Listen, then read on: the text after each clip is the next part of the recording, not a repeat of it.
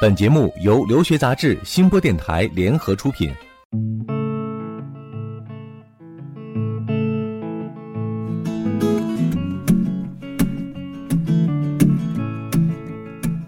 嗨，大家好，我是长天，欢迎收听由留学杂志和新播电台联合出品的互联网第一留学节目《留学爆米花》。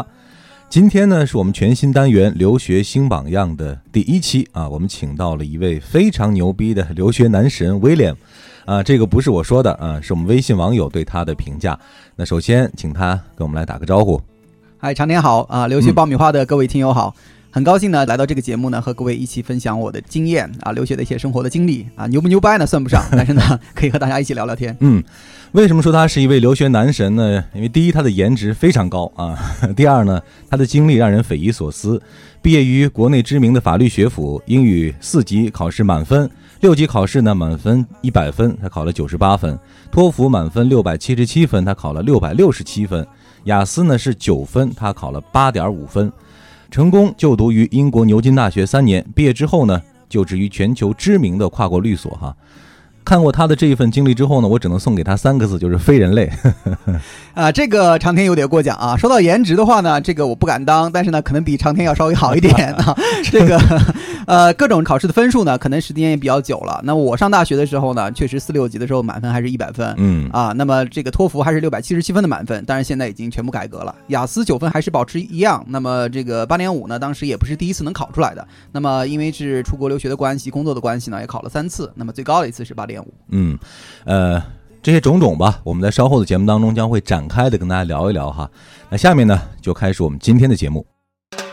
这里是互联网第一留学咨询分享节目《留学爆米花》，欢迎继续收听哦。好的，欢迎继续收听我们的《留学爆米花》，获取留学资讯，免费留学咨询，欢迎关注微信公众号“留学爆米花”。今天呢，我们就要和 William 一起往事重提哈，回顾一下他的这个留学的历程。其实呢，我和威廉认识蛮长的时间了，但说实话，对他的这个整个留学经历啊，其实并不是非常清楚啊，因为他默默的在背后自己做了很多的事情。今天呢，我们就和威廉一起来回顾一下他的留学的漫漫长路哈。我们从头来讲，你是什么时候开始有留学这个想法的啊？那说到这个留学的漫漫长路呢，其实这个往事也不是太堪回首啊。当然，这个一路走过来的话，觉得还是蛮有血泪史是吗？还是蛮有成就感。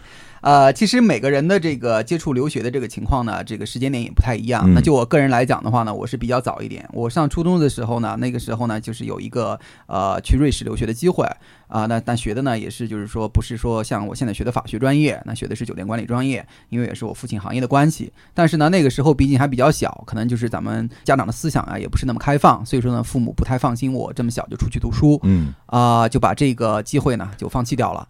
但是呢，就是说，虽然放弃了这次留学的机会，但是这个留学的梦呢，还一直在这个脑子里面去荡漾哈。当时这个种子就种下了，啊，种下了，种下了，种下了。高考之后，那么班主任就说：“哎，大家这个对将来有没有什么想法啊？”嗯。那么我就跟班主任说了，我说这个希望能够在这个国内打下坚实的法学基础之后，还是能够出去走一走，看一看。嗯。因为毕竟这个西方的法系和咱们这个中国的法系也不太一样。嗯。那么基本上就是这么一个高中的准备阶段。也就是说，带着这个留学的这个想法，开始自己大学的学习的。对的？对的。嗯嗯。所以说。来到了北京，然后第一次这个就读这个法学的学府，然后呢，呃，接触的东西也很新鲜了，呃，开了一些自己的眼界。那基本上呢，就是说，呃，法学专业没有落下，那么英语呢更不敢放松，因为毕竟呢，就是从大一开始呢，就是也抱定着这个将来能出国的这个想法，一开始就抓得很紧啊。呃，所以说英语呢，就是一直不敢放。那么我我了解，可能有些朋友，有些听众朋友可能觉得到大三大四的时候，哎，觉得要突击一下，那那个时候可能就是不能说太晚，但是呢，对于我们这种标准化考试，或者乃至于我们将来在这个国外学习读书呢，还是尽量早一点准备英语。对，所以他的成功的第一个秘诀就是英语从一开始到最后全程都要坚持下来，中间不要有任何的懈怠哈。那当时呃有这个想法，但可能大一大二相对来说没有那么直接的去。开始准备这个留学哈，应该是在大三的时候才开始真实的来计划自己到底，比如说学什么专业呀、目标的学校啊或者方向啊，是不是才开始这样的这个谋划呢？可能对于法学来讲的话呢，就是整个学文科呃学科的这个同学们呢，对于这个出国留学的准备一般相对比较晚一点。嗯我了解，像比如说这个学理工科的、这个自然科学的，那么可能很早的时候呢，就一开始在准备自己的课题和自己的教授呢，就是为了某个方向啊，嗯选择某一个专科、某个大学。但对于文科学生的话，很可能一开始大家都觉得这个文科的学科也学习比较轻松啊，就是五彩缤纷的，也不觉得就是说这个有多大的压力。那么就我个人来讲的话，我也是，就是说刚才和长天分享了，大一大二的时候英语没有放下，嗯但是真正的准备这个出国留学考试啊，包括整个这个申请材料这一套的话呢，是从大三开始的。大三开始对，嗯，当时目标明确嘛？比如说要去美国，要去英国，或者有没有很向往的这个学校啊？呃，怎么说呢？我说现在可能回头看的话，都是一种过来人的身份。但是呢，就是说现在各位听友，你们的这个呃接触信息的这个面非常广，那么嗯网络也是非常发达。我们那个时候的话，消息还是相对闭塞，那基本上呢就是锁定在英国和美国吧。所以说当时也没有说太明确一定要去哪个国家，嗯所以说雅思和托福都准备了，都准备了，对，嗯，包括 GRE、GMAT 我们也都考了，都考了啊，但也没有特别明确的学校哈。不知道，说嗯说句实话，那个时候真的不知道，因为法学来讲的话，不知道哪一个学校的这个法学最好，因为嗯就是说咱们可能看大学的综合排名是一方面，嗯另一方面各个专科也有他自己的排名。嗯，那我们讲到说，其实，在准备申请的过程当中，哈，这个准备材料什么的还要往后放一放。嗯，最靠前的是这个英语的学习。我记得好像在这个大三的时候，，William 就离开了群居生活啊，自己搬到了一个非常狭小的呃遥远的一个学校外面的一个公寓区啊，开始了自己准备英语的这个过程。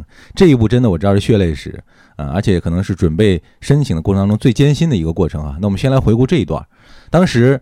你英语那么强的人了，怎么还想到说要用这么艰苦的这种方式来去准备这个英语呢？哈，这一段呢，这个各位听友也不要被这个常年给吓到啊，虽然是比较艰苦呢，但是也不能说是一个血泪史吧。嗯，基本上就是说，我们那个年代的时候呢，就是呃，我也说了，消息比较闭塞，那么可能供娱乐的这个设施也比较少。那么到大三的时候呢，我们基本上专业课学的差不多了，嗯那很多同学可能该谈恋爱的谈恋爱，这个开始这个找工作的找工作。那么就是因为我一开始就抱着这个出国留学的这个想法嘛，嗯所以说我觉得哎。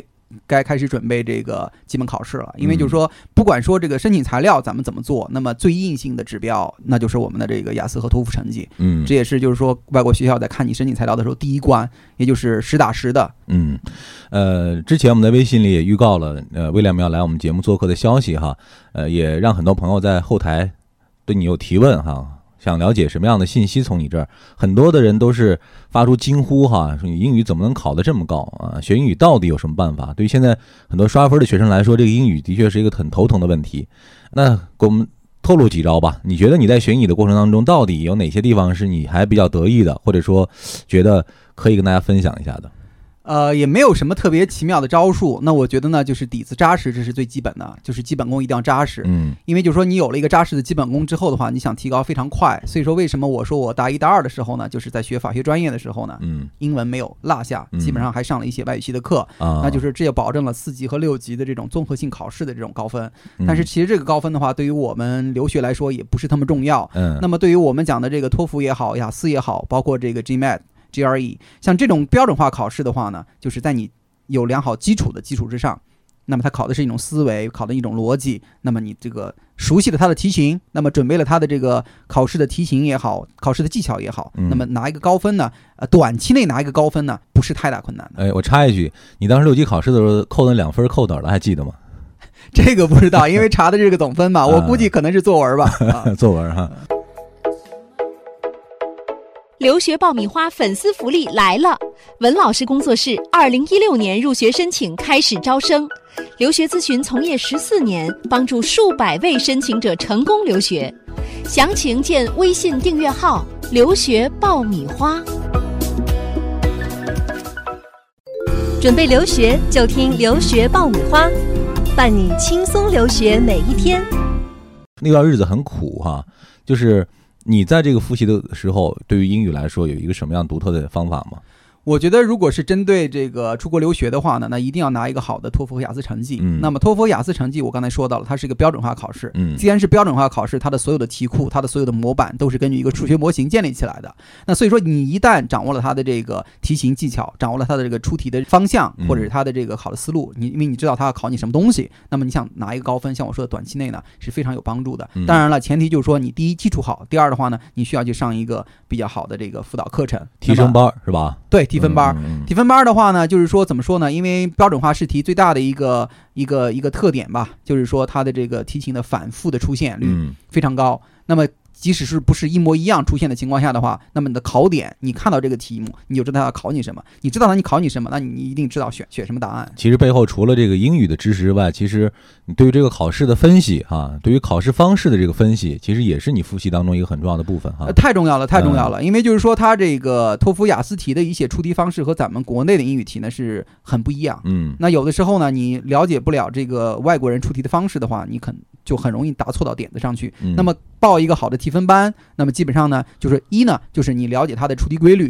第二的话呢，通过大量真题的这种实战的训练，那么就形成一种惯性啊，思维的惯性，那么这个答题的惯性，那么到你到考场上呢，就能够啊、呃得到很高的分数。嗯，那现在很多学生在复习英语的时候，采用的是这种一套一套来做题啊，不断做题来提升自己的方式。你觉得这种方式是一种有效的方法吗？啊、用真题来训练的话是非常有效的方法，嗯。但是呢，就是说我要呃，可能和各位这个听众朋友分享一点呢，就是说咱们做题不是目的，那么一定要查到自己就是错题的这个呃方法。问题在哪儿？对，啊问题在哪？这个非常重要，并不是说我这道题做完了啊，我可能这套题考了雅思考了六分儿，下道题做了六点五分儿，有很多同学可能就翻过去了。那我觉得你做完每一套题之后的话，你一定要回头看一看，比如说这道题我错在哪儿，我为什么错？那有的是可能是因为说，OK，我可能这句话根本就没有听懂它什么含义，我就是懵的。那这种的话没有办法了，只能是咱们再提高，或者说再靠一点点运气了。嗯，那有的题目呢，我听明白了，但是呢，我写的时候可能我写的速度比较慢，那么我还没有写完，下一道题又开始了，嗯那我可能又这个方面的话呢，可能就是我们要练自己的这个惯性啊，包括自己的速度。还有一种就是说比较常见的问题，我也听明白了，我也足够时间写，但是我单词很不幸的把它拼错了，那这种情况下丢分就非常的可惜。嗯所以说一定要总结自己错的模式。嗯，当时考试这几项里，你觉得你哪项最擅长？比如说听力啊、写作呀、或者说呃，每项最擅长，我觉得这个不太好说，因为可能对于每个听众朋友，你的这个长处也不一样，嗯对不对？那我可能觉得，对于我来讲的话，我反而觉得写作是最擅长的，因为雅思、托福的作文题是非常标准化的这个模式。嗯那那这个我也说了，它是标准化题型的话，都有自己出题的这个数学模型。那么你只要写作的这个笔头练熟了，那么下笔快了，那么基本上出来的话，想得一个高分是比较比较容易的。嗯，你的托福这个成绩是一次考试就考到了，还是也是考了好几次啊？呃，托福、雅思对于我出国留学来说的话，都只考了一次考了一次啊。对，之后又刷过是吗？之后因为是它有时效嘛，像雅思的话，它两年就失效了。那只不过，比如将来你要找工作的时候啊，将来你要进一步这个深造的时候啊，嗯那可能过了两年之后的话，他还需要你拿一个新的成绩。对其实透露一下，这个 William 在出国留学之前哈，就是在等待 offer 这段时间呢，其实在新东方也带过一段时间的课程哈。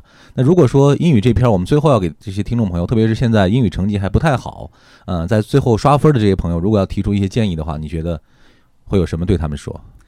啊、新东方呢，这个是我的这个老东家了。基本上呢，就是呃，之所以这不是广告哈，啊，不是广告，不是广告，不是广告，这是嗯真实经历啊。之所以能够去新东方这个呃教书呢，主要也是因为我上了新东方的课程。嗯说句实话，那个时候确实也比较苦。大二大三的时候，我记得这个呃下雪的时候，反正一个人也是挤着公交车啊。那个时候可能交通也不是那么发达。那么到这个呃新东方的总部去上课，那个时候的话，一系列全部上下来，托福啊、雅思啊、GMAT、GRE 全部上下来。上下来之后的话，哎，我觉得哎，新东方老师蛮有蛮有风采的，蛮有自己人格魅力的。但是呢，我学完之后，我觉得哎，这些东西我也能讲。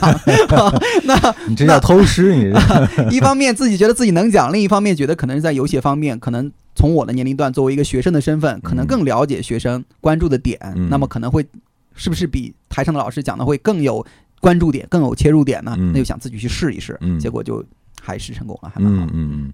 那说到建议呢，当过老师也当过学生，对于现在这一些正在刷分的这些这些小朋友来说，有没有什么建议，或者说值得他们去借鉴你的这个经验的地方？像这种标准化考试的话，不要复习时间特别长。嗯，在你基础打牢的情况下的话，我觉得准备三个月到半年的时间就要应该去考了。嗯，那么如果你准备了一年两年，那么你可能就是对它丧失了兴趣，或甚至觉得非常的是一个乏味的一个准备的过程。嗯那有可能反而会影响你的发挥。嗯，那为什么有的同学觉得说，哎，我这次考的还不错，下次想考个更高分，结果过了半年，结果分儿还没有上次高？对，为什么没有提升呢？那这就是其实它就是一个惯性的过程。最根本的差异呢，倒不是说我们的学生不勤奋，而是因为我们的这个思维方式和西方人不一样。嗯，那么很多的这个，比如说阅读的这个试题，那很多同学觉得这个答案的话，按照中国人的思维，就可能应该选这个，但是外国人的话，他就是觉得要选另一个答案。这个我觉得呢，最主要的还是一个思维差异的问题。那么如果咱们能够在这个英美国家，那么生活了一段时间，哪怕只有一个月、两个月，你会发现这个咱们的思维方式差别非常大。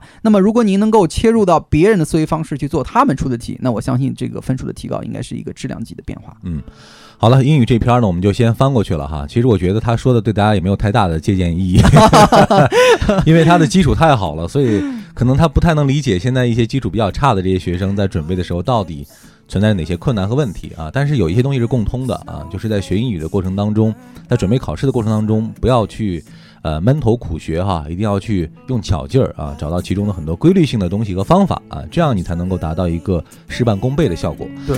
Long nights, strange men, they say she's in the class stuck in her daydream. Been this way since 18, but lately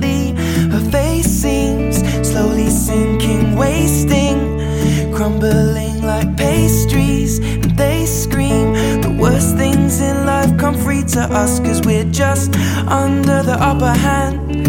I'm go mad for a couple grams, and she don't wanna go outside tonight.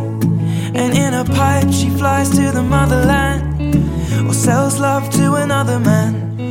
It's too cold outside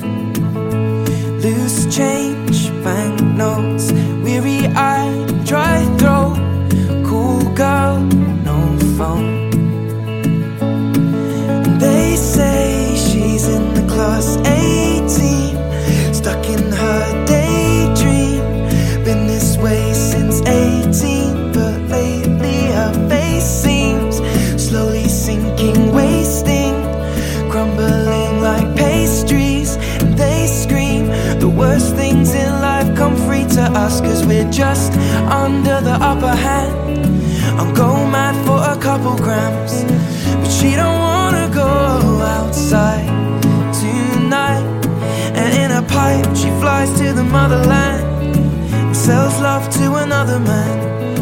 It's too cold outside for angels to fly. An angel will die covered in white,